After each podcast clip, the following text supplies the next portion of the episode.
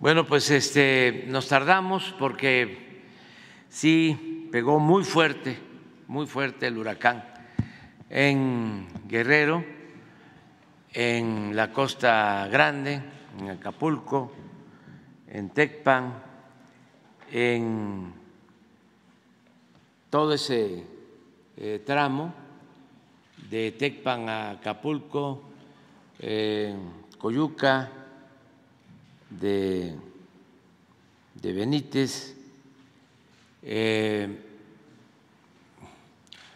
Juárez y otros eh, municipios, Atoyac, los que están en esa, en esa franja. Y todavía eh, está afectando el huracán, se han perdido las comunicaciones por completo y eh, está saliendo el general secretario, el secretario de Marina, la secretaria de Seguridad y Protección Ciudadana, el secretario de Comunicaciones, Transportes, la directora de Protección Civil. Desde ayer estamos allá hay eh, brigadas del ejército, de la marina, se está aplicando el plan DN3, el plan marina, pero muy fuerte, muy fuerte. Es eh, un eh, fenómeno porque en muy poco tiempo, 12 horas, empezó a tomar fuerza eh, y entró con categoría 5. Se está eh, considerando que va a degradarse a categoría 2, pero todo el día eh, va a haber lluvias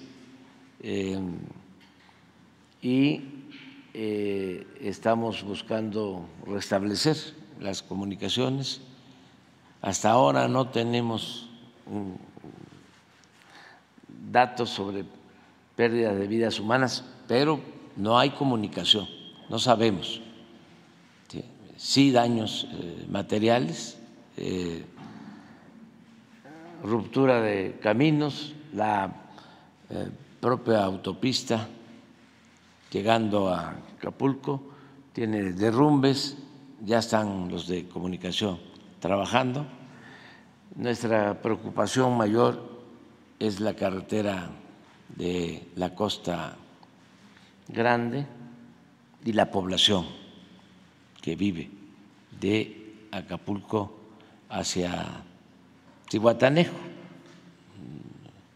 Eh, ya se está estableciendo comunicación y vamos a dedicarnos todo el día de hoy a estar pendientes y a seguir llevando a cabo el operativo de rescate, de apoyo a la población afectada. Eso es.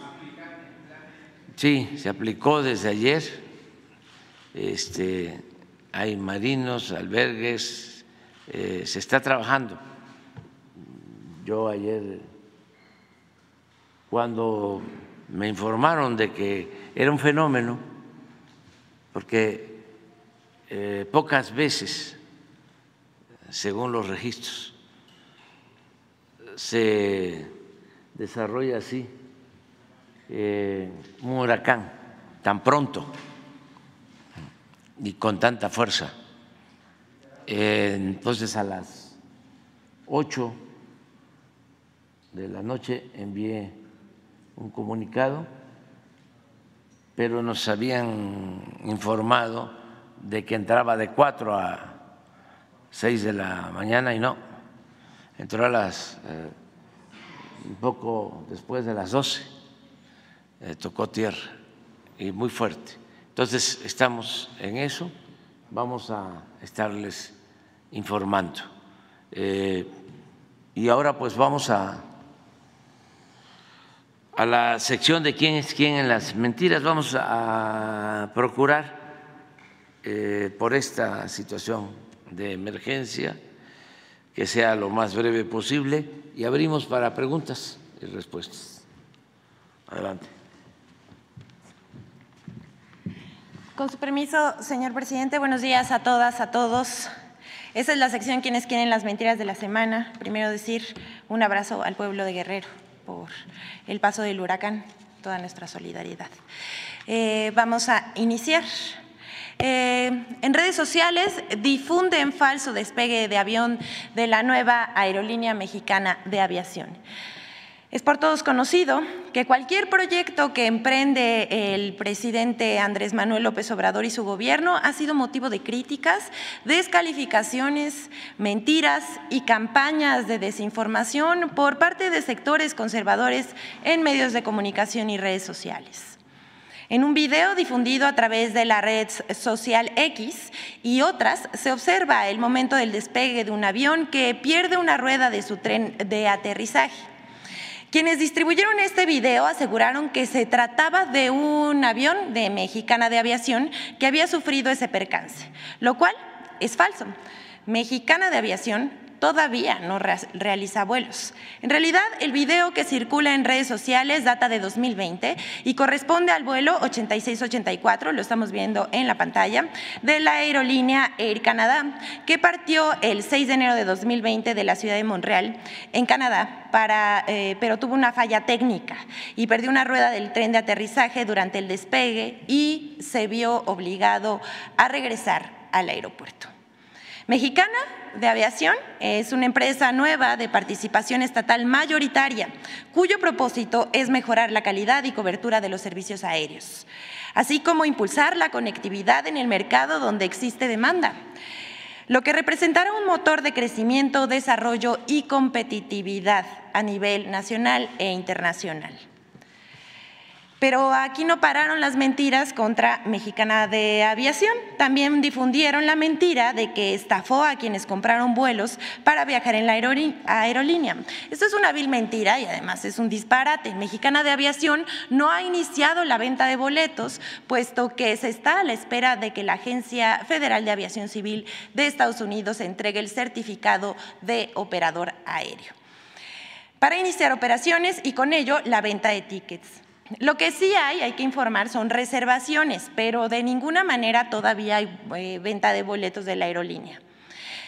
Pero como siempre, este tipo de mentiras que se difunden en redes sociales y en medios de comunicación nos dan la oportunidad de informar que esta aerolínea a cargo del Estado mexicano será inaugurada el sábado 2 de diciembre de este año y ofrecerá viajes a 20 destinos, Cancún, Monterrey, Guadalajara, Tijuana, Campeche, Chetumal, Mérida, Puerto Vallarta, Ixtapas y Guatanejo, Cozumel, Los Cabos, Hermosillo, Ciudad Juárez, Villahermosa, Huatulco, Oaxaca, Acapulco, Mazatlán, La Paz y León. Y orgullosamente estas rutas van a salir del Aeropuerto Internacional Felipe Ángeles. Y bueno, pues vamos con la siguiente. Bueno, ya saben, mexicanos a favor de la corrupción y la impunidad y en contra de la CFE. Otra vez, por curioso que parezca. El pasado 18 de octubre de 2023, Mexicanos a favor de la corrupción y la impunidad, asociación civil ligada a Claudio X González, opositor al gobierno del presidente López Obrador, publicó un pseudo reportaje titulado contamina CFE 17 veces más por encima de la norma, eh, de la norma de salud. La consecuencia, muerte por cáncer. Así tituló este pseudo reportaje y además lo difundió, eh, ampliamente por internet haciéndolo pasar por algo novedoso cuando en realidad se trata de un refrito ya que fue publicado originalmente el 6 de julio de 2022 bajo otro título. En el texto hace mención a la central termoeléctrica presidente Plutarco Elías Calles, afirmando que se viola la norma de salud, pero esto es falso. En materia de emisiones a la atmósfera, la central de Petacalco eh, cumple con la norma de Semarnat. Además, cuenta con estaciones de monitoreo de calidad del aire que operan de manera continua. La información generada eh, se entrega mensualmente a la Profepa sin ningún contratiempo. La descarga de agua residual utilizada para el sistema de la central de Petacalco eh, cumple con lo establecido en la Ley de Aguas Nacionales, los términos y condiciones de las consecuciones otorgadas por la Comisión Nacional del Agua, así como la norma 001 de Semarnat vigente relativa a las descargas de agua. Además, este texto sin fundamento denuncia supuestos daños o riesgos a la salud de la población por esta mentira de que contamina, pero sus afirmaciones son falsas.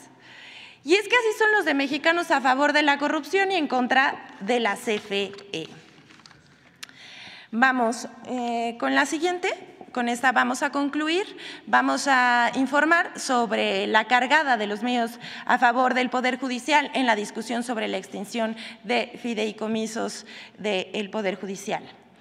La cobertura y el espacio que los medios y en redes le han dedicado al tema de la extinción de fideicomisos del Poder Judicial y de las protestas de los trabajadores habla por sí sola. Vamos a ver esta gráfica. Más de la mitad de las notas publicadas de prensa en radio, televisión y internet han sido sobre este tema. La inmensa mayoría para cuestionar la medida y señalar que se trata de un golpe contra el Poder Judicial. Aquí podemos ver cómo de las 23.073 notas publicadas por todos los medios entre el 16 y el 23 de octubre, más de 12.800 de ellas estuvieron dedicadas al Poder Judicial, es decir, 55% del grueso informativo esta semana. Entre ellas, más de 5.000 sobre los actos de protesta, 22%. Pero bueno, vamos a dar un par de datos más. Queremos mostrarles un video que recogió el Canal 11, eh, al cual agradecemos la aportación para esta sección. Eh, recogió testimonios de asistentes, pero ¿qué creen? Ninguno pudo responder a la pregunta de cuáles de sus derechos, como dicen los voceros del conservadurismo, eh, legisladores, senadores y también miembros de la oposición, columnas, etcétera, cuáles de sus, de sus derechos laborales se verían afectados por la cancelación de los fideicomisos. Vamos a ver este video. ¿Usted sabe de qué fideicomisos parte su salario o conoce sobre, sobre este tema? Mira, son varios realmente, son varios los que se integran. Eh, no te puedo decir así cierta de cuáles, cuáles son y de qué forma se van, serán este, reducidos, eh, digamos en qué porcentaje. O sea, no te, él no te puede decir cuánto, en qué fideicomisos, porque en todos, eh, de todos nos dan conceptos. Para integrar apenas los 8, 7 mil pesos que ganamos. ¿Usted sabe cuál es el fideicomiso específico que le resta el derecho a la salud? Son 13, pero tal vez el número uno. El fideicomiso es el de seguro de separación, el seguro de...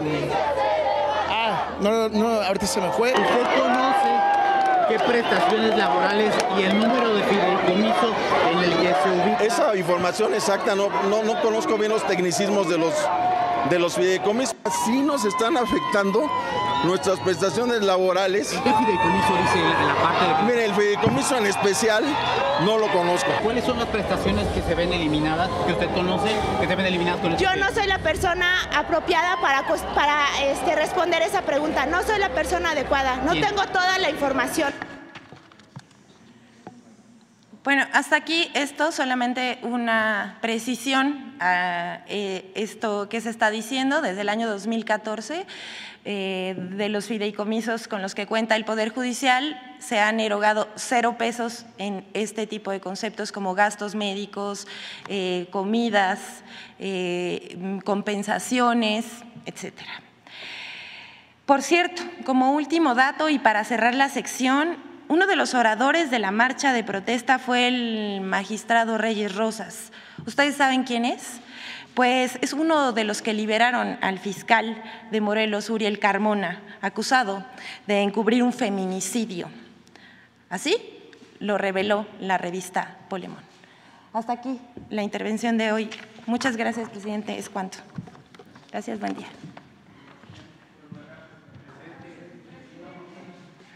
Vamos por acá. Que ayer fue por acá, por el otro lado. ¿Qué tal, presidente? Buen día. Carlos Guzmán de Cuatro Media Telecomunicaciones Veracruz. Pues eh, reiterarle este tema del huracán Otis, pues es algo muy, muy importante. Es un huracán categoría 5 que nunca había afectado esta zona, según lo que nos dicen en el Centro Nacional de Huracanes de Estados Unidos. Eh, ¿Cuáles son las, las, estimaciones de las afectaciones que se prevén? Veíamos imágenes, incluso una torre de una televisora que fue derribada por el huracán, las, también de las de la alerta sísmica también tienen graves afectaciones, pero sí me gustaría preguntar específicamente, ¿piensa acudir usted a la zona? Es posible, pero vamos a, ver eh, eh, qué información tenemos más eh, apegada a lo sucedido. Van a estar los secretarios, va a estar el secretario de Marina, de Defensa, la secretaria de Seguridad Pública, Protección Ciudadana, el secretario de Comunicaciones, y yo voy a estar pendiente. Eh, desde ayer estoy atento a todo lo que está sucediendo, pero sí, como dices, es un huracán muy fuerte, mucho, muy fuerte, de mucha intensidad y eh, tuvo un comportamiento atípico. Eh, esto nos los reportaron como a las ocho o nueve de la noche, de que iba a intensificarse muy pronto. Esto no pasaba en décadas en el comportamiento de un huracán así y voy a estar pendiente, vamos a, estar atentos. ¿De qué dependería que acuda a la zona o no, presidente? De cómo llegamos, porque los aeropuertos, por ejemplo, el aeropuerto militar eh, tiene destrucción, afortunadamente la pista está bien, pero eh, no hay este, posibilidades de volar ni en avión ni en helicóptero, no se puede y hay que esperar. El pronóstico es de que va a ir eh, disminuyendo la intensidad en el transcurso del día y vamos a ver qué hacemos. Eh, perfecto. Segundo tema, muy rápido, presidente. Eh, pues se ha quedado un poquito de lado por la información que hay en estos días lo que pasó con lo que está pasando con los rehenes que se tienen de mexicanos ahí en la franja de Gaza. Eh, antes del jueves o viernes, si no mal recuerdo, hubo una comunicación del grupo Hamas o Hamas, como le, quiera mencionar, de que eh, a los eh, países que actuaran o estaban actuando neutralmente les los iban a tratar de alguna forma preferente, de alguna medida, a los, a los, a los que tenían como, como, como rehenes. En el caso, obviamente, de los que no, los iban a tratar como si fueran israelíes.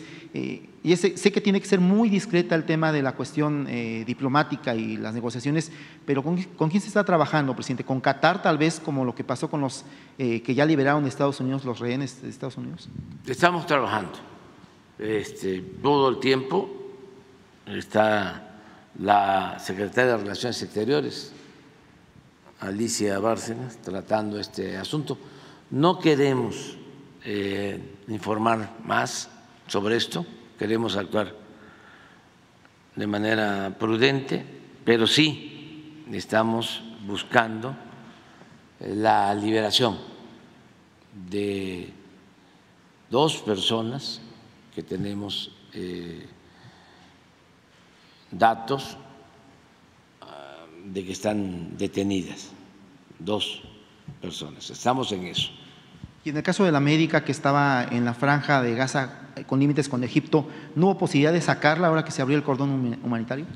Hay un bloqueo completo, no se está permitiendo la entrada de, de nadie, ni de ayuda humanitaria. Así está la situación. Y ya para terminar, eh, un tema local, bueno, sé que le van a preguntar de los fideicomisos y lo que pasó ayer en el Senado de la República y la posición de, algunas eh, senadoras de Morena, pero yo quiero ser en el tema de justicia. Usted hablaba del fiscal Samarripa, de lo que es el caso de Guanajuato, que se ha regido 15 años. En el caso de la Ciudad de México está por darse la designación de Ernestina Godoy. Usted la conoce en alguna medida, tiene éxitos en muchos temas, pero la ratificación significa que esté otro periodo, si no me recuerdo, son cuatro años más en el cargo. Eh, tiene ahí el, problema del tema del feminicidio.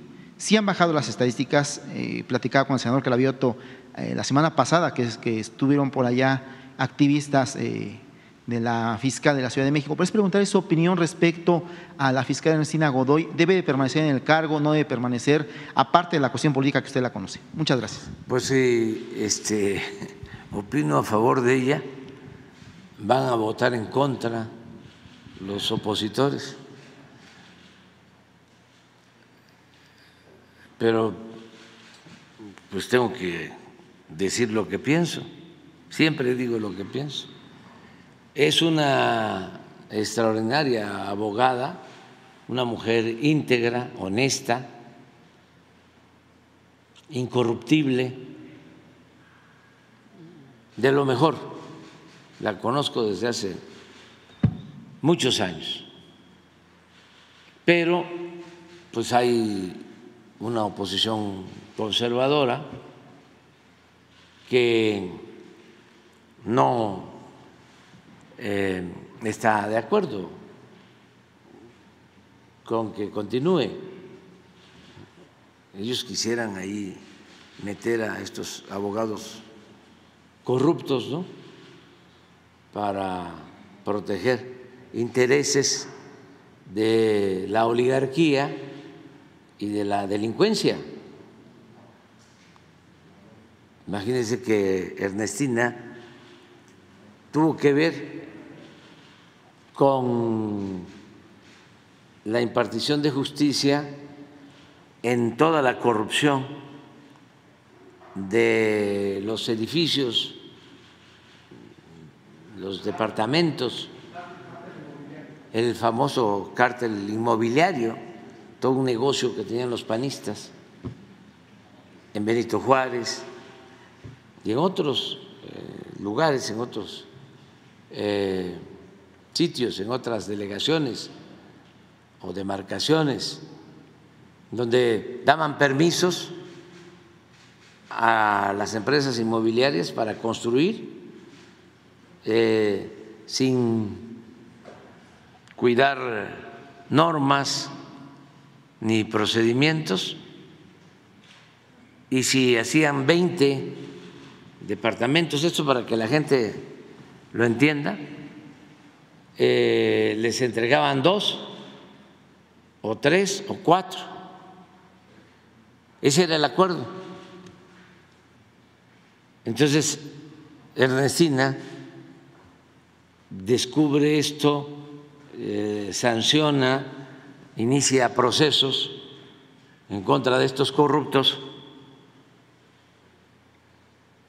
que abusaron de la gente, porque siempre votan por ellos en la delegación Benito Juárez, ahora alcaldía ciegamente por el conservadurismo,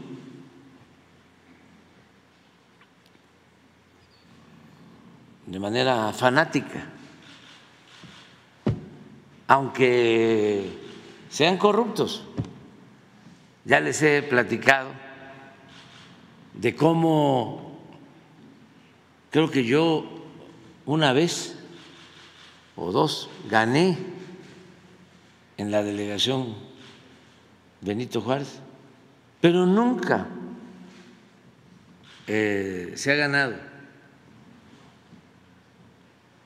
el gobierno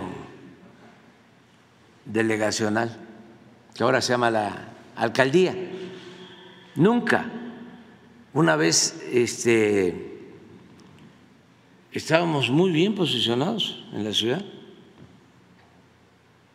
y acababa de darse un escándalo de corrupción. Creo que el delegado de la Benito Juárez y eh, una comitiva se habían ido a,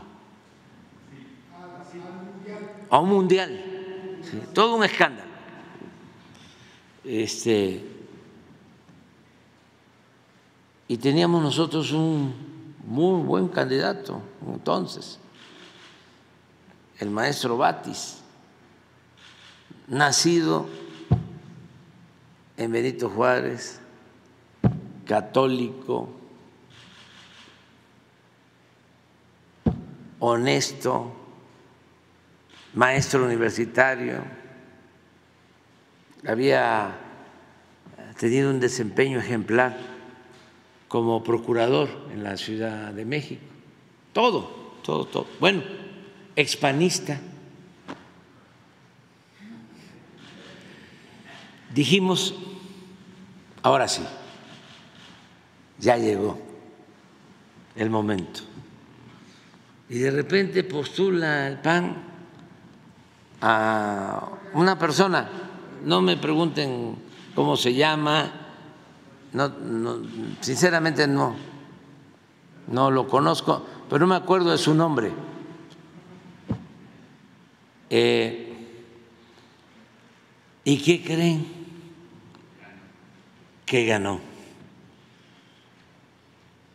Ganó. Porque ya eh, habíamos ganado en Miguel Hidalgo, que ahí viven eh, los más ricos,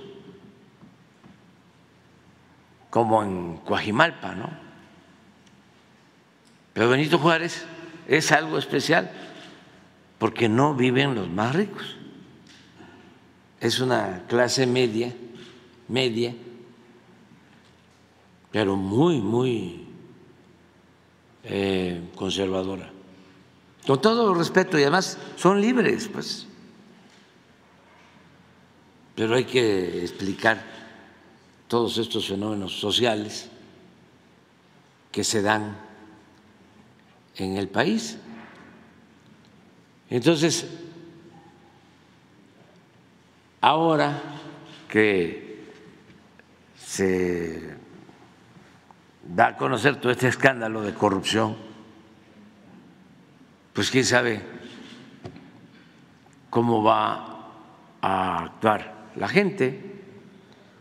Pero en el caso de Ernestina, pues sí es una mujer íntegra. Lo de el procurador de Morelos, pues fue lo mismo. Asesinan a una eh, mujer y la van a tirar este, a Morelos. Se hace un estudio y se habla creo que de intoxicación alcohólica, eh, sí, congestión alcohólica, eh, y se demuestra que no, que la habían este, asesinado. Y la habían ido a llevar allá y en una relación de complicidad de la Procuraduría de Morelos se quiso este, mantener impune este crimen. Entonces, ¿cómo actúa la Fiscalía de la Ciudad de México, Ernestina Godoy, pues también no les gusta. Pero, pues así son los cambios. Es como esto que está pasando en el Poder Judicial. Es muy bueno para el país que todo esto aflore, porque no se sabía nada. A ver, en honor a la verdad, la verdad que es revolucionaria,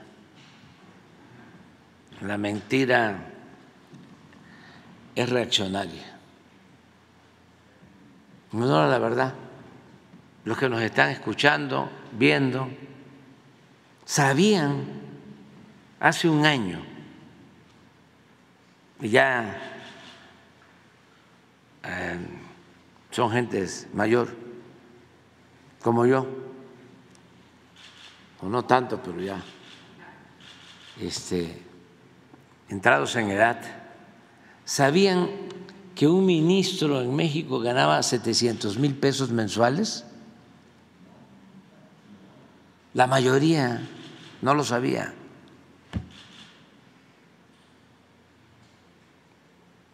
Porque eran secretos de Estado. Y habían creado un instituto de la transparencia, ¿no? Que nos cuesta muchísimo, mil millones de pesos cada año. Pero eh, se silenciaba todo, todo. El control de los medios de información era absoluto, casi absoluto. Control mediático. Entonces, no se garantizaba el derecho a la información. El pueblo no tenía información.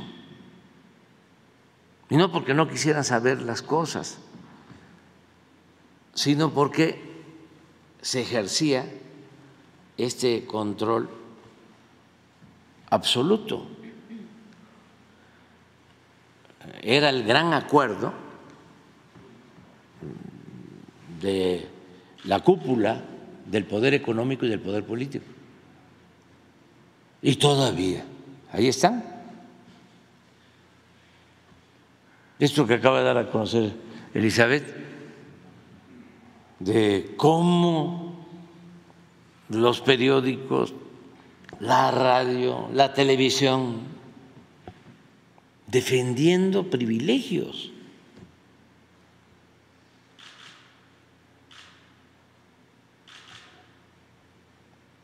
una vergüenza. Entonces sí vale la pena este debate, porque ayuda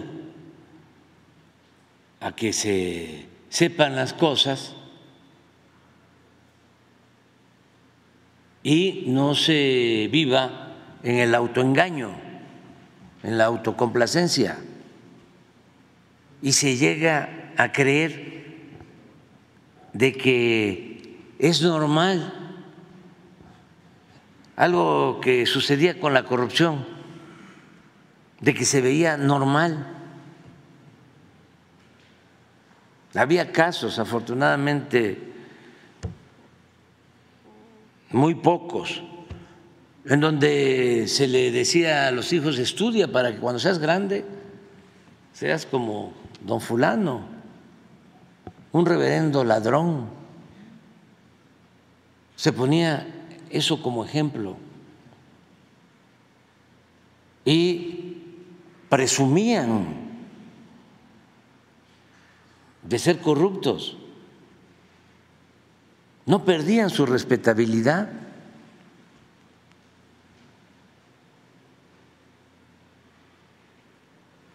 y había una especie de enajenación colectiva.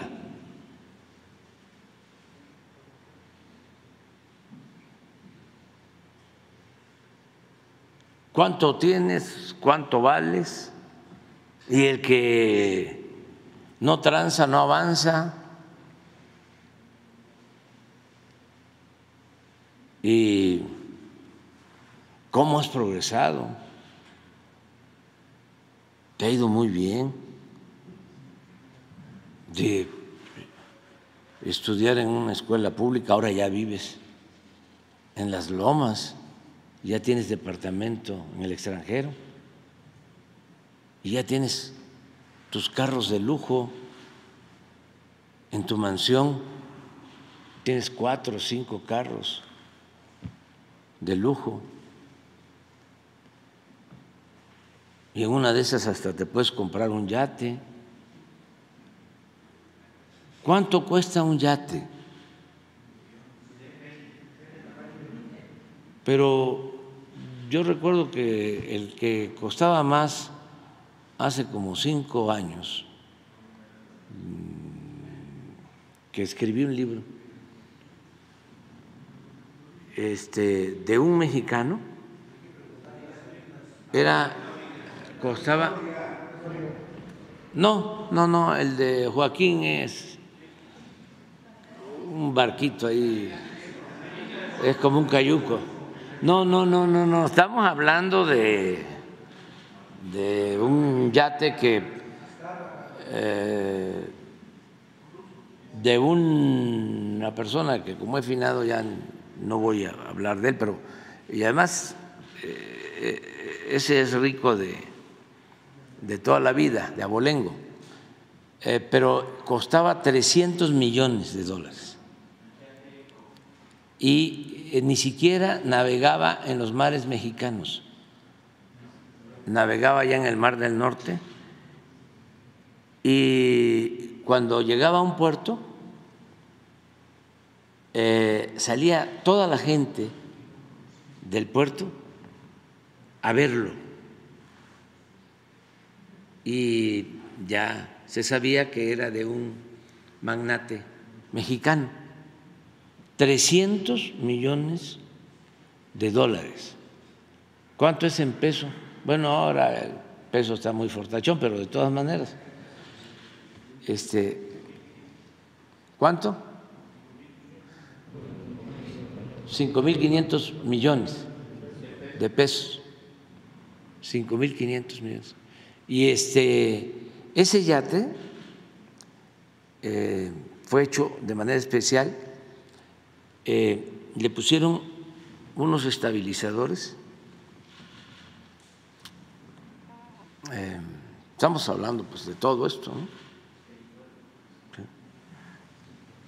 eh, unos estabilizadores, una especie de amortiguadores para que el oleaje no lo moviera. O sea, que podían estar brindando y no se caía ni una gota de, vino, de coñac o de champaña, como si no pasara nada. Esa era una de las extravagancias de ese yate. Eh, pero eso era la aspiración de muchos. Por eso se enojaron cuando dije de que había un sector aspiracionista. No, así es. No es que no se quiera superar una persona. Yo estoy a favor de la movilidad social. ¿Qué es la movilidad social? Sí, es eh, el que el hijo del campesino, del obrero, del comerciante, del profesional, con trabajo, con estudio, eh, de conformidad con la ley, pueda ascender en la escala social. Eso era lo que había antes. Y con la política neoliberal se destruyó porque para poder ascender se tenía que eh, integrar a la banda de cuello blanco a una banda del crimen organizado. La mayoría de los mexicanos que este es un pueblo muy bueno, trabajador, optaron por irse a buscarse la vida a Estados Unidos. Eh, entonces, eh, queremos que salgan de la pobreza millones de mexicanos y en eso estamos eh, empeñados, estamos trabajando para eso, pero que sean parte de una clase media con valores, con principios humanos, no clasistas, no ladinos, porque a veces son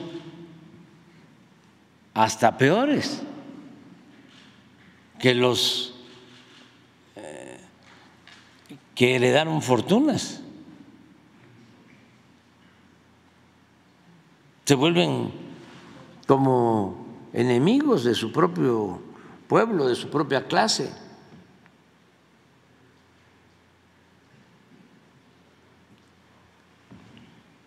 Esto es lo que se tiene que ir viendo, ¿no?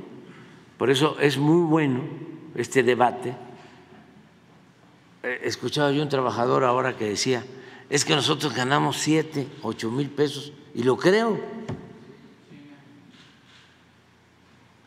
Sea, del, del, del Poder Judicial para 700 mil y todavía ir a la marcha.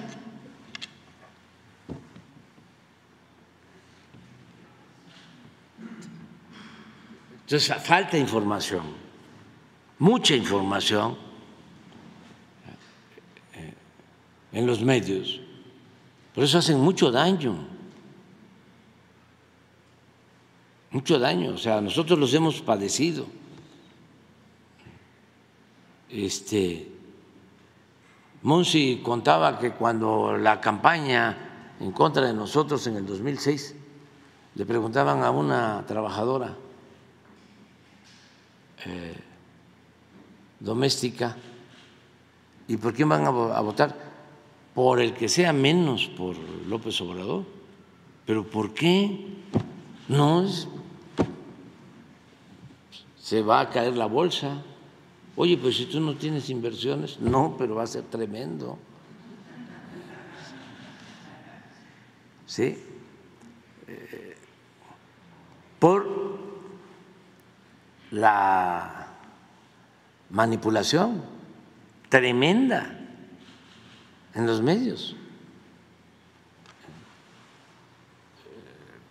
sin escrúpulos morales de ninguna índole. Y eh, todavía se sienten ofendidos, ¿no?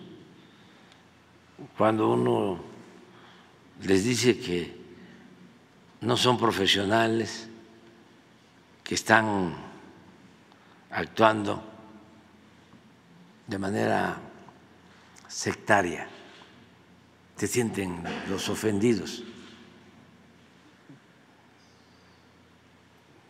Los hemos padecido muchísimos años, muchos años.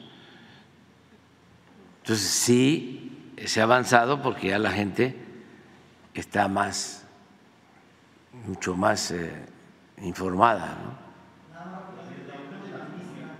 Lo que hizo la ministra ayer, el voto particular de la ministra Sánchez. Pues se respeta lo que hizo la ministra Olga Sánchez Cordero. Es que ella fue eh, ministra de la Corte y pues eh, siempre hay una solidaridad de gremio. Pero además del dinero que tienen los del Poder Judicial, presidente, también existe un enorme neoportismo. Están las hijas, las nuevas. Sí, sí, sí, sí, sí, sí. Sí, sí. Sí, sí, sí, sí, sí, sí. Porque era como el castillo de la pureza. Entonces, Eh, no se sabía nada ahí. Muchísima corrupción. Pero es eh, muy fácil, pues, de que aclaren por qué ganan 700 mil pesos mensuales en un país en donde el promedio de salarios de los trabajadores está en 16 mil pesos mensuales, promedio. A ver que nos expliquen por qué violan la Constitución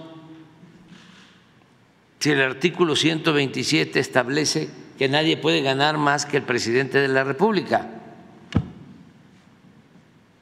Solo eso. Y que nos digan también si hay corrupción o no hay corrupción. Si los jueces, magistrados, ministros no son corruptos, con algunas excepciones. Que nos digan. porque no es corrupción el que un ministro esté interesado en que eh, una empresa no pague a la hacienda pública, que es de donde vive ese ministro, que es eh, donde recibe un sueldo ese ministro. No es corrupción el que él esté actuando,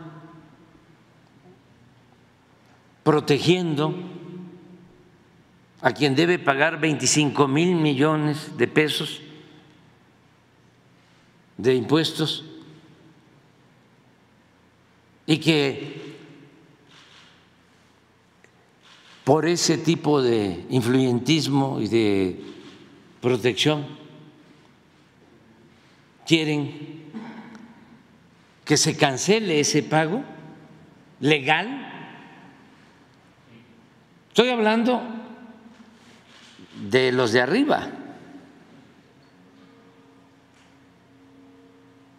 Ahora, magistrados, lo mismo. Magistrados que defienden a las empresas extranjeras que quieren apoderarse de la industria eléctrica nacional para cobrar tarifas de luz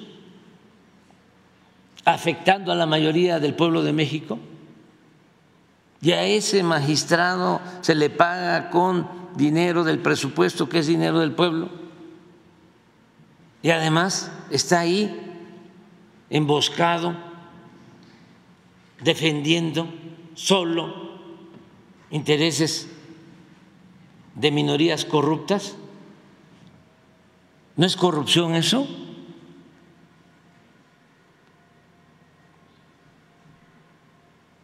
¿No es corrupción que el día que eh, resuelven sancionar en Estados Unidos a García Luna, ese mismo día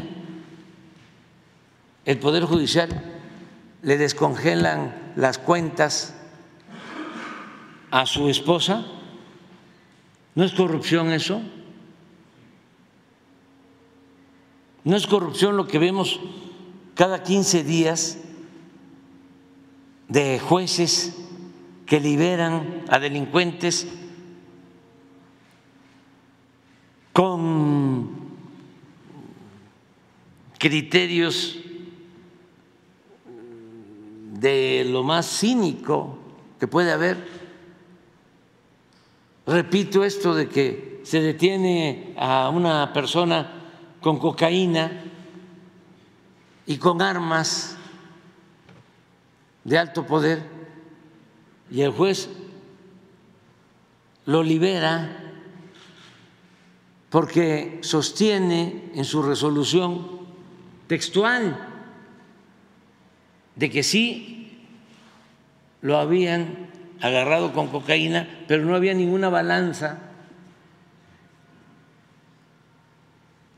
y no se demostraba de que esa cocaína se comercializara, porque no había una balanza para este, pesarla y venderla.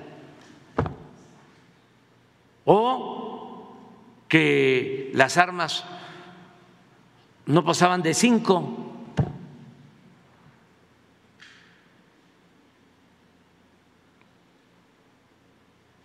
Entonces, ¿no creen ustedes que se requiere una reforma en el Poder Judicial?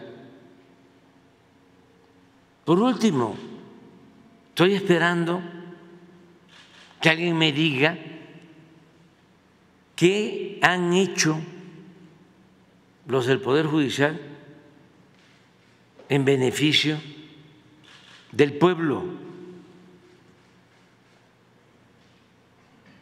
¿Qué decisión han tomado en beneficio de la mayoría de los mexicanos? Y ya es mucho pedir, pero ¿qué decisión han tomado en beneficio de los pobres? Nada, al contrario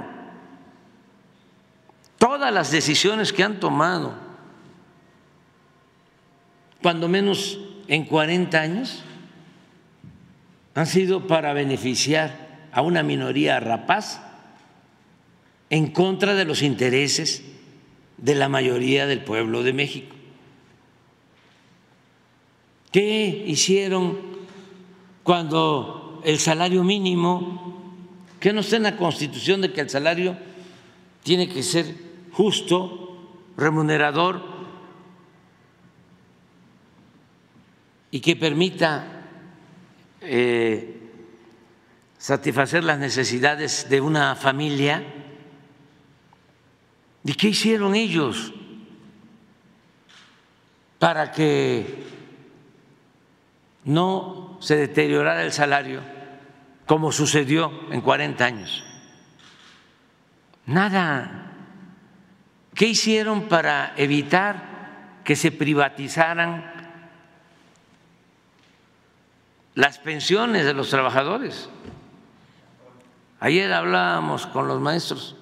Si no se modifica, si no se resuelve el problema de esa ley que aprobó Calderón con la señora maestra Elvester, cuando un maestro se jubile, va a recibir el 30% de su sueldo.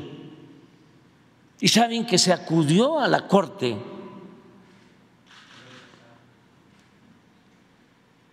y rechazaron todos los recursos que se presentaron. Y muchas otras cosas. Lo que hablábamos de la guardería ABC, tristísimo, lo que sucedió. Este exministro Cosío fue de los que votó en contra para que se castigara a los verdaderos responsables, porque Cosío es filopanista, propuesto por Fox y apoyador de Calderón y ahora de Claudia X González, de todos ellos. Este, me da hasta mucha satisfacción decir que somos distintos, porque la verdad eh, actúan de manera deshumanizada, muestran su desprecio al pueblo. Y además son muy hipócritas, mucho, mucho, muy hipócritas, muy corruptos. Imagínense es como el mundo al revés. Los corruptos tienen una asociación para combatir la corrupción. Claudio X González y la señora este, Casá y Aguilar Camín y todos ellos corruptos. Y lo puedo probar, ¿eh?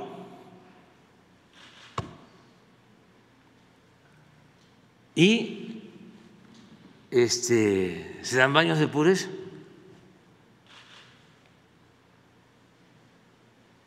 Y está bien, son libres y el que quiera tragarse ese plato de mentiras, pues también buen provecho, ¿no?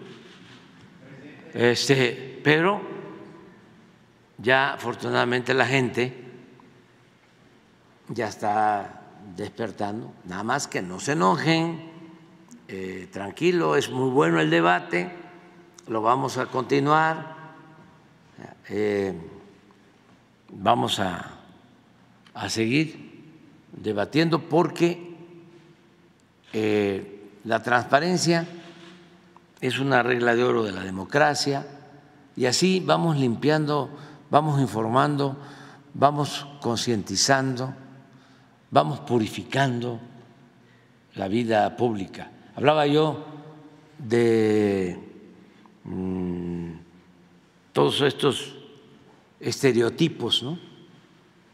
que se fueron estableciendo, de que eh, si no eres corrupto, eres un tonto.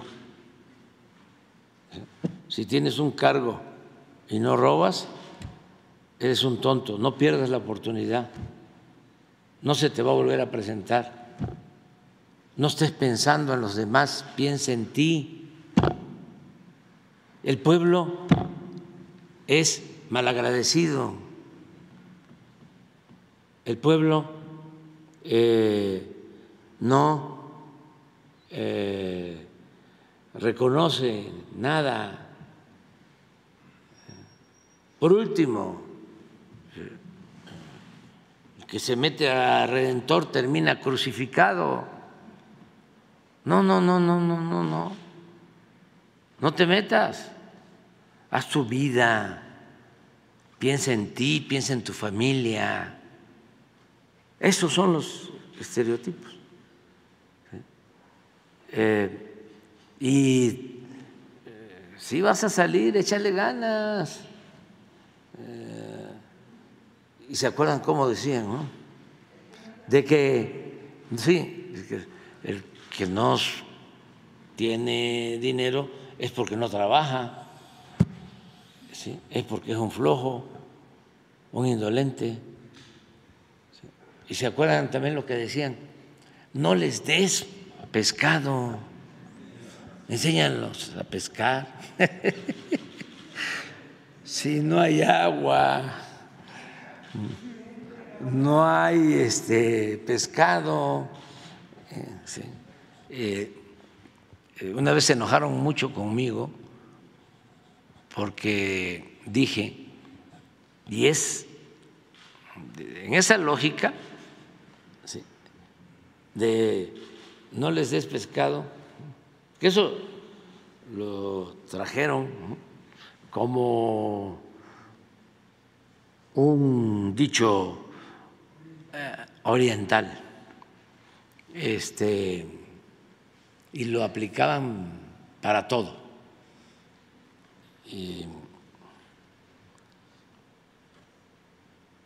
Yo pues una vez dije, a ver, si uno tiene una mascota que ya acá en todas las casas hay y se les quiere mucho. Un gatito, ¿sí? un perrito, una mojina. ¿Cómo se llama? Este Jesús tiene no, eh, que el blanquito que es como un ratoncito. Ah, que lo quiere muchísimo, ¿no? O sea, de los niños que este pues ni modo que le digas, ¿no? Sí. Vete a buscar tu comida, ¿no? Trabaja, no. Pues uno le tiene que dar su agüita, su comidita. Claro, no se puede distribuir la riqueza que no se tiene. Hay que producir la riqueza, pero eso lo hacen todos los mexicanos. ¿O quién produce la riqueza? Nada más los que invierten capital, también los trabajadores. O sea, y a veces eso no se toma en cuenta. Entonces, se produce la riqueza, claro que todos tenemos que trabajar y todos tenemos que apostar a que haya producción. Las naciones avanzan cuando producen. Sí, claro, se tiene que impulsar la actividad productiva y de esa manera hay empleo y hay salarios y hay bienestar. Eso es lo ideal. Pero en nuestro país, con millones de pobres, ¿qué no vamos a ayudar a los más necesitados, a los más desposeídos y cuando eh, ingresen al proceso productivo formal, porque claro que trabajan, nada más que en sus actividades para el autoconsumo, para la sobrevivencia, mientras este, todos tienen empleo, mientras todos tienen seguridad social, pues el Estado tiene que ayudar. Esa es la distribución de la riqueza, la distribución del ingreso. Para eso es el Estado. Y eso es lo que tenemos que seguir haciendo. Esa es la filosofía. Y eh, siempre digo, no es quitarle a los de arriba, es abajo los privilegios, arriba los de abajo,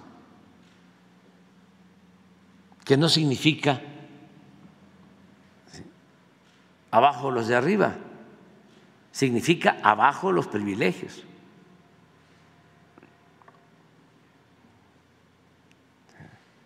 Arriba los de abajo y abajo los privilegios. Esto que estamos viendo con la Corte,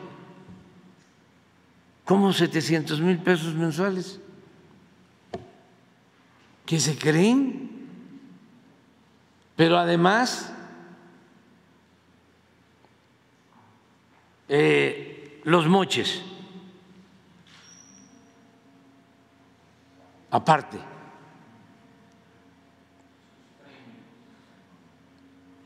Por los favores que llevan a cabo. Entonces, eh, tenemos que seguir insistiendo en que el Poder Judicial se moralice que le hace falta desde hace tiempo y ahora eh, que ya se está atendiendo el asunto, ir al fondo, ir al fondo. Y como la corrupción, no es nada más castigar al corrupto, es estigmatizar la corrupción, que no se piense que eso es normal, que no se establezca como forma de gobierno, como estilo de vida. No permitirlo. Eso es lo que considero va a ayudar mucho y además quiero eh, aportar que efectivamente muchas personas están muy agradecidas por todos los programas sociales porque ha subido mucho su calidad de vida y estoy hablando a todos los niveles, desde el nivel bajo hasta el nivel medio, aunque lo critiquen los del nivel alto. Bueno, soy Sandra Aguilera de Grupo Larsa Comunicaciones y Despierta Quintana Roo. Presidente, Cofepris ha estado enviando las alertas de lo que he estado denunciando de los médicos que eso, hacen únicamente una maestría y no estudian cirugía plástica para que no sigan operando. El doctor López Gatel aquí mismo lo ha dicho en reiteradas ocasiones de que es muy peligroso y que esa maestría no es válida. La Cámara de Diputados ya aprobó esta ley y la mandó a la Cámara de Senadoras.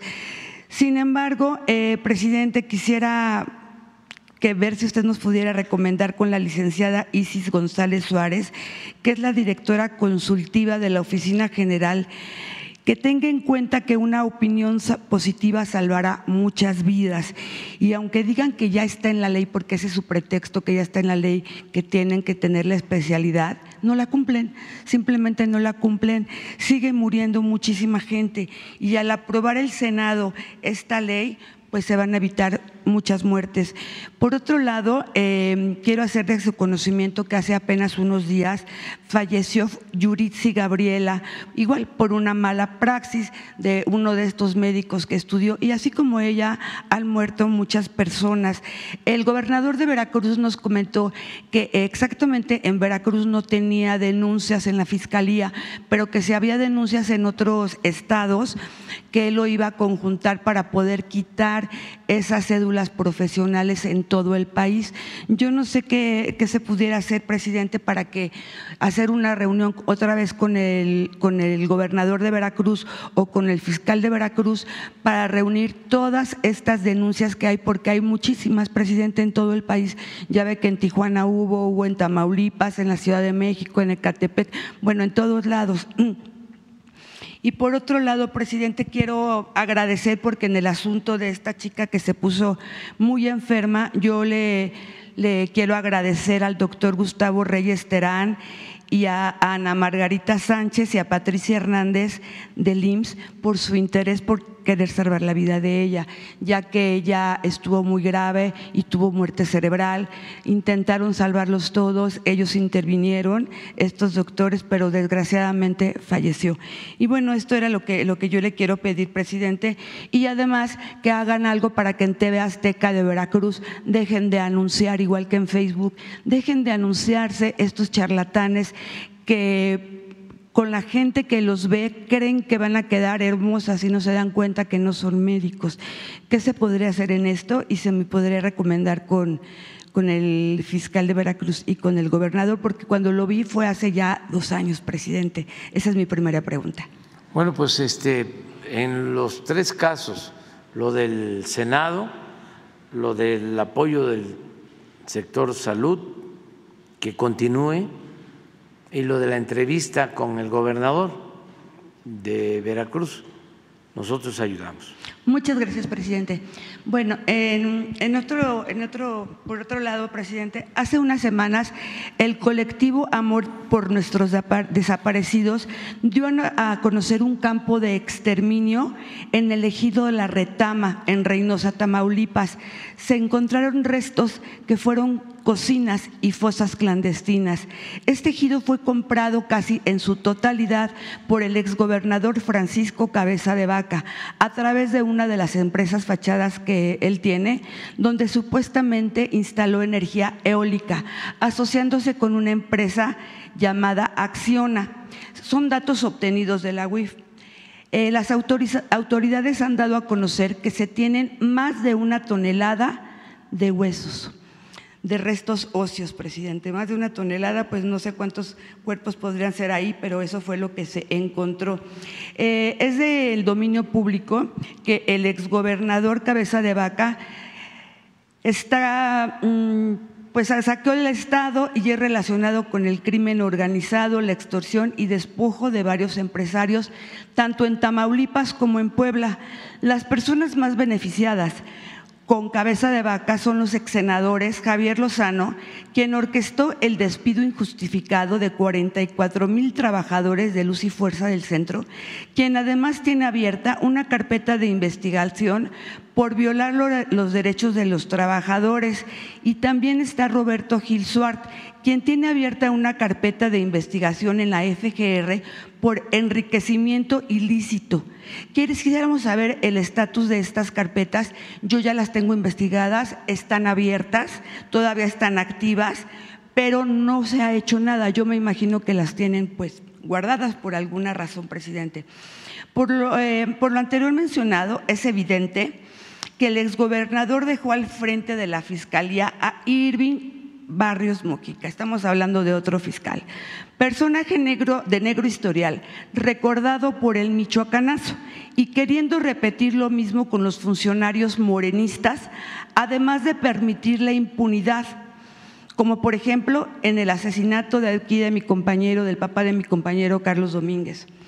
En el Poder Judicial, tanto en el Consejo de la Judicatura como el Pleno del Supremo Tribunal de Justicia, el exgobernador metió a sus allegados para tejer un entramado de impunidad que permanece.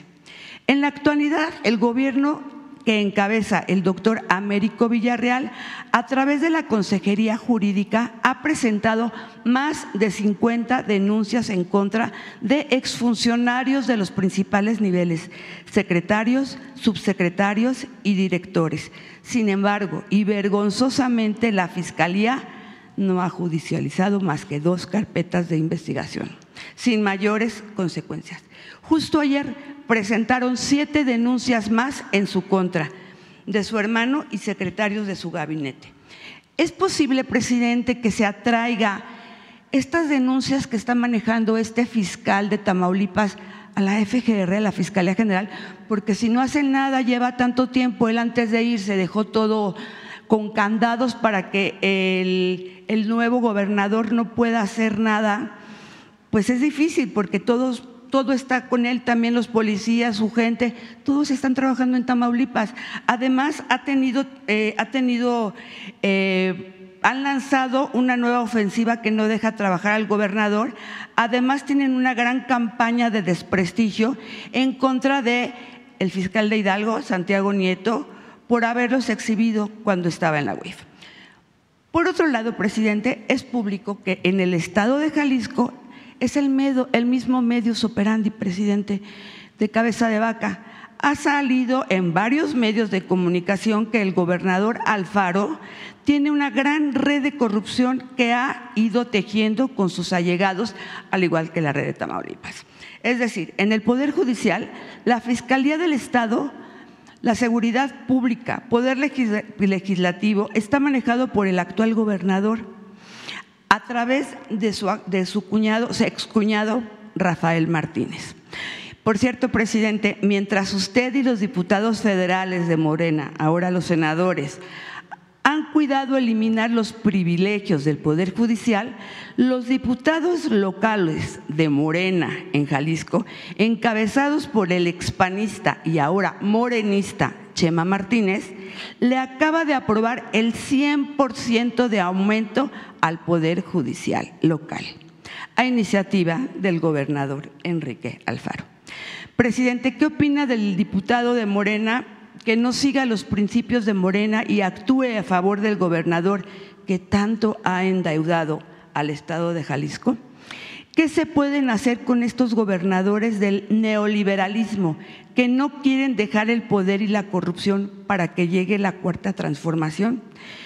¿Qué opina de que el PAN esté postulando al exgobernador como quinto lugar a la lista proporcional en el Senado? Me refiero a cabeza de vaca. Y si su gobierno ha investigado por qué tantos desaparecidos que posteriormente son encontrados incinerados en todo el país.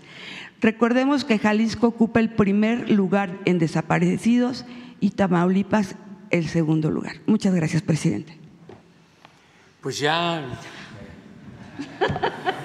Investigué. Ya hiciste la investigación. Este, en todo lo que podamos nosotros ayudar, nada más la recomendación de que busquemos no utilizar en la medida de lo posible. Somos libres, no hay censura,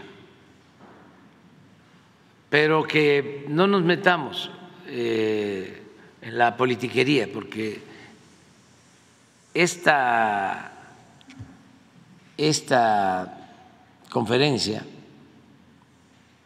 eh, tiene mucho prestigio Entonces, no nos metamos porque vienen las elecciones. Ya ustedes se dan cuenta. Em, hay muchos aspirantes de todos los partidos y que no nos metan en eso. Em, no va a haber censura aquí. ¿eh? O sea, ustedes van a tener siempre la libertad de expresarse, de manifestarse, nada más que cuiden eso. Ya se hizo una investigación en este caso, ya se dio a conocer. Esto ayuda mucho para que nadie se sienta intocable, porque antes no se podía tocar al intocable y ahora ya eh, todo servidor público puede ser cuestionado y tiene derecho también a réplica, ¿no? Y no hacer nosotros juicios sumarios, eh, ni mucho menos eh, desatar campañas de linchamiento político público. Donde hay pruebas hay que este, denunciar. Si es corrupción, si se afecta al pueblo, nada más eso, ¿no? Porque va a ir este, aumentando eh, la denuncia por la situación electoral. Pero que nos ayuden todos, ¿no?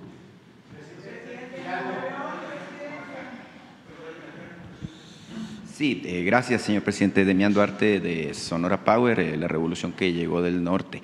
Eh, señor presidente, bueno, por alusión, el otro día que estuvo aquí la secretaria María Luisa Albores, este, pues yo no pude estar, tenía que estar de regreso en Hermosillo por razones que, que, son irrelevantes. El asunto es que yo le quiero, bueno, preguntar a usted, señor presidente, una vez que ya se presenta este informe, que se da a conocer además que hay una denuncia penal eh, contra Grupo México por negligencia. Eh, lo que queremos saber en Sonora es, bueno, ¿qué se puede esperar? Mire, señor presidente, parte de los eh, datos que ofreció la Secretaría de Medio Ambiente y la Procuradora Federal de, Medio Ambiente también es que hubo negligencia en el manejo de los famosos jales que están relacionados con la mina, que persisten las secuelas, es decir, que la gente que está enferma en la zona del río, que son nueve municipios, está enferma justamente por la negligencia de la compañía.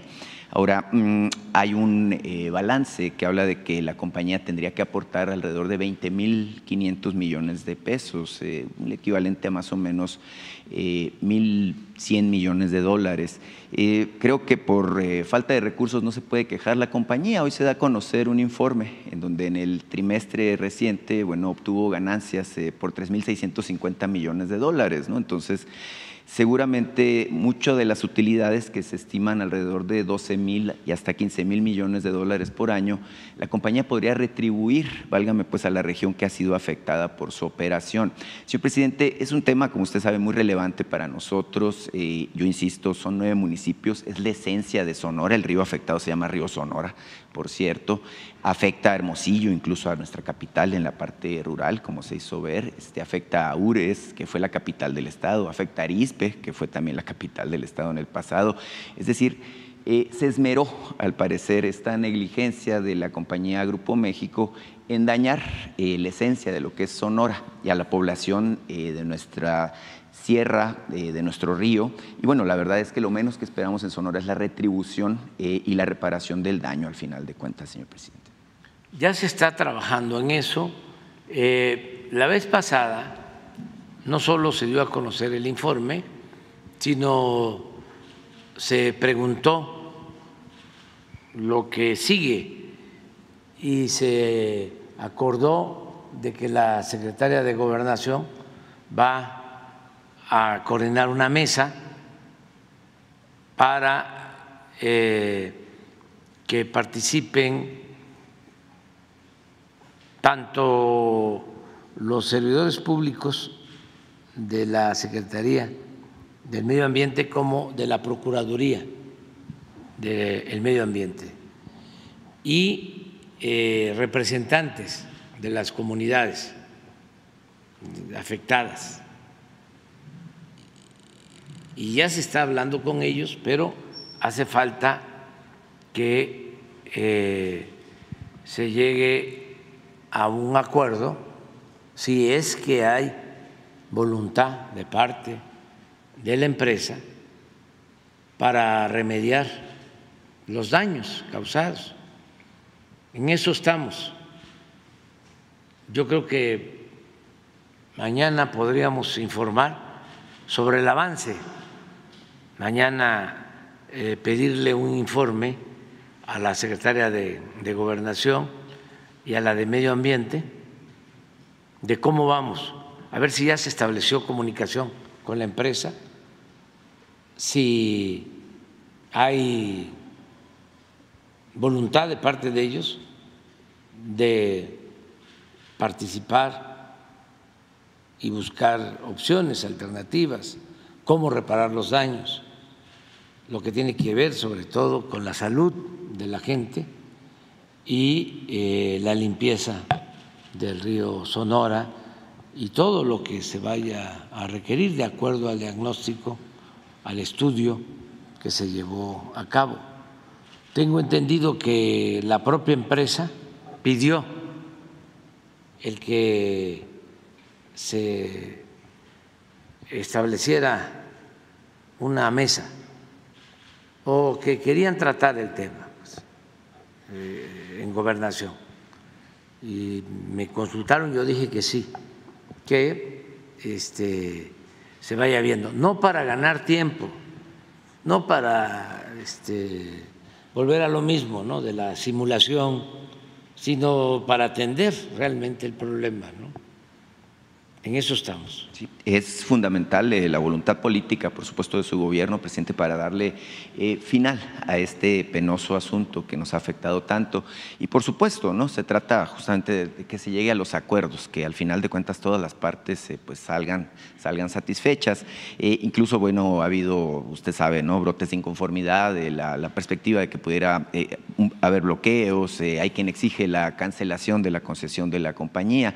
En fin, una serie de cosas que, bueno, yo me comprometo a estar ahora sí aquí mañana para escuchar atentamente ese, informe y poder informar también a las comunidades allá en Sonora. Señor presidente, el tema económico eh, es una parte muy significativa de su gobierno. Mire, datos que nunca se dan a conocer. Eh, vimos con atención el crecimiento relacionado al mes de agosto, ¿no? Sigue nuestra economía fuerte, pero el Fondo Monetario Internacional, fíjese qué, interesante, ¿no? Que sea ahora el Fondo Monetario Internacional que lo diga, habla de que México es la economía eh, con mayor crecimiento, eh, mejor empuje y que tiene una expansión más notable, tanto a nivel de los rankings internacionales como a nivel del fortalecimiento de lo que es nuestro mercado interno. E, eso es muy relevante porque, mire, este año, cuando cerremos el 2023, eh, México va a ser la economía número 12 del mundo. Eh, vamos a rebasar, de acuerdo con estas previsiones que hace el FMI, a la economía de Australia y a la economía de Corea del Sur. Eh, el año pasado rebasamos a España, como, como seguramente usted tomó nota, y se habla de que México pudiera convertirse en el año 2024 en una de las 10 mayores economías del mundo, incluso rebasando a la economía de Rusia. Ese es un, creo que es un tema muy relevante.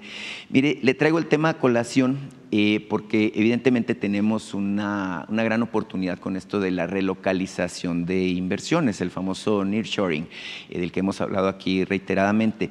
El gobernador de mi estado anda incluso en este momento, Alfonso Durazo, en una gira eh, por Europa, justamente promoviendo la posibilidad de que lleguen más inversiones de alta tecnología, que empresas de logística se puedan establecer en Sonora. Y el gobernador hizo un planteamiento hace tres semanas eh, a su administración de que se creen las condiciones para establecer una suerte de corredor industrial a imagen y semejanza de lo que se ha hecho en el, en el istmo de Tehuantepec, justamente para que las empresas que ya disponen del abasto suficiente de energía, con esto que se llama el Plan Sonora de Energías Renovables, eh, que las empresas que ven a Sonora como una oportunidad por la cercanía que tenemos con Arizona, que es el estado que está justamente bueno, en el foco o en el centro de este nuevo eh, desarrollo industrial y tecnológico, eh, bueno, pues tengan, tengan además el incentivo de tener ciertas ventajas tipo fiscal eh, para instalarse en la región. Eh, es una pregunta abierta, señor presidente. ¿Qué está, qué, está en la mente de su gobierno hacer justamente para convertir esto en realidad? Y mire, ya estamos en Arizona, así que yo le voy a preguntar de una vez este, para soltar el micrófono. Ya se definió la Serie Mundial. Eh, Arizona, que es nuestro vecino y es nuestro equipo local, además de Sonora, va a competir con los Rangers de Texas, con el ingrediente adicional de que hay un mexicano Alec Thomas se llama, compitió por México ahora que fue el Mundial de, Béisbol. Él es nacido en Estados Unidos, pero de padres sonorenses. Este, como dicen los mexicanos, nacemos donde nos da la gana, al final de cuentas nació en, Chicago. Sin embargo, él ha vestido los colores de México. Eh, preguntarle a quién le va, presidente, y de pasadita nomás decirle, oiga, ya están listas las escuelas de béisbol, eh, ¿cuándo va a ir a inaugurarlas? Están funcionando incluso ya en Sonora estamos muy entusiasmados. Ya sabe usted que para nosotros, así como para ustedes en el sureste, pues el, béisbol es una especie de religión deportiva. Muchas gracias, señor presidente. Bueno, mire, eh, Sonora tiene mucho futuro, están eh, creciendo actualmente y van a crecer más. Eh, yo creo que está garantizado el desarrollo de Sonora para las nuevas generaciones. Y voy a hablar de cinco factores, o seis. Primero, eh, el pueblo de Sonora, que es un pueblo trabajador, emprendedor, eso es eh, una riqueza. Segundo, eh, Sonora aporta eh, minerales estratégicos para el desarrollo futuro. Tiene litio, eso es lo segundo. Ya estamos trabajando en la tecnología para quitar la arcilla y poder utilizar el litio. Eh, tercero, ya eh, están en construcción eh, las plantas para generar energía, sobre todo la planta solar, y ya están los proyectos para tres, cuatro plantas más y para líneas de transmisión. Cuatro, gas. Ya está eh, otorgado un permiso para una planta de liquefacción en Puerto Libertad. estoy hablando, ahí llevo cuatro, ¿no? Eh, cinco, eh, la cercanía con Arizona, son 500 kilómetros de frontera y se decidió que Estados Unidos establezca en Arizona su centro de producción de semiconductores, que son muy importantes para todo lo que va a significar el desarrollo industrial futuro. Eh, ¿Llevo qué? Seis. ¿O voy al seis? Voy, voy al seis. La comunicación, la cercanía, la vecindad. Y eh, el puerto de Guaymas, que es muy importante. Ferrocarril, puerto de Guaymas y eh, la frontera que se está mejorando eh, con nuevas aduanas, con equipos modernos y dejé al final algo que para los sonorenses, para los mexicanos, es muy importante. Eh, con toda la reconversión industrial, eh, uno de los eh, recursos mineros más demandado va a ser el cobre. El cobre. Porque toda la industria automotriz va a necesitar de tres a cinco veces más cobre de lo que se utiliza actualmente. ¿Y dónde está el cobre? Por eso eh, son muy buenas noticias para, para Sonora. Lo del cobre, estoy seguro que no lo tenían registrado.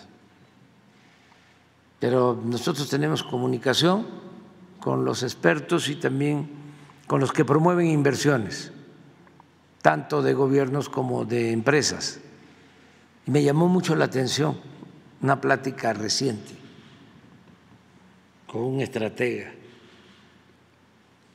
de finanzas.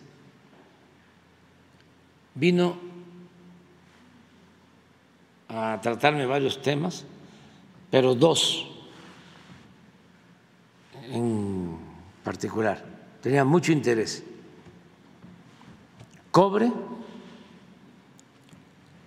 y el istmo de Tehuantepec.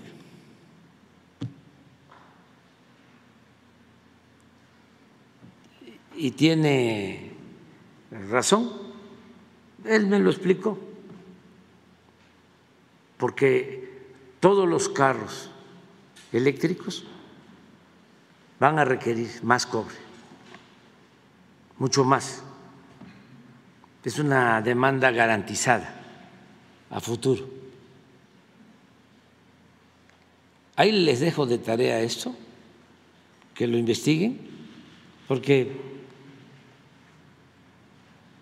aquí eh, todos tenemos que aprender.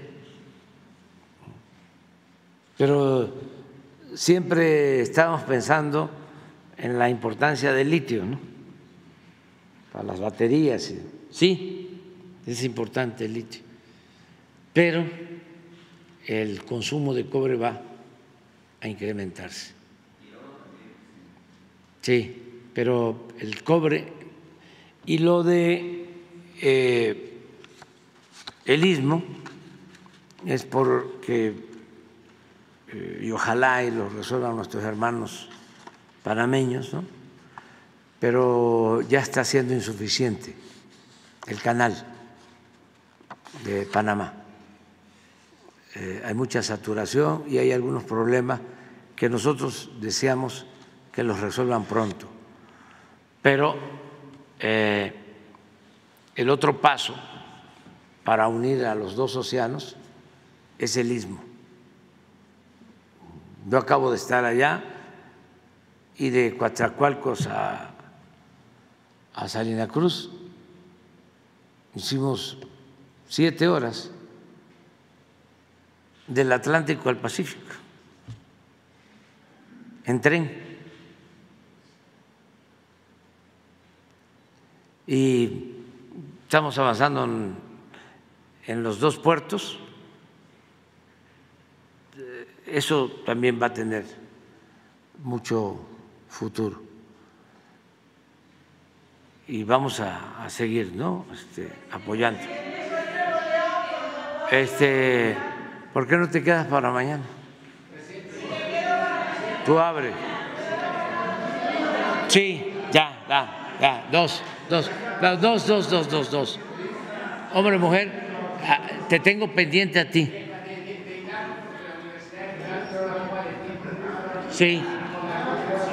A ver, vamos a hacer una, una excepción, ¿no? Una excepción. Una excepción. Vamos a tener tiempo mañana, además ahorita tengo que ir a ver lo de Guerrero. Este, eh, miren, vamos con los cuatro. Eh,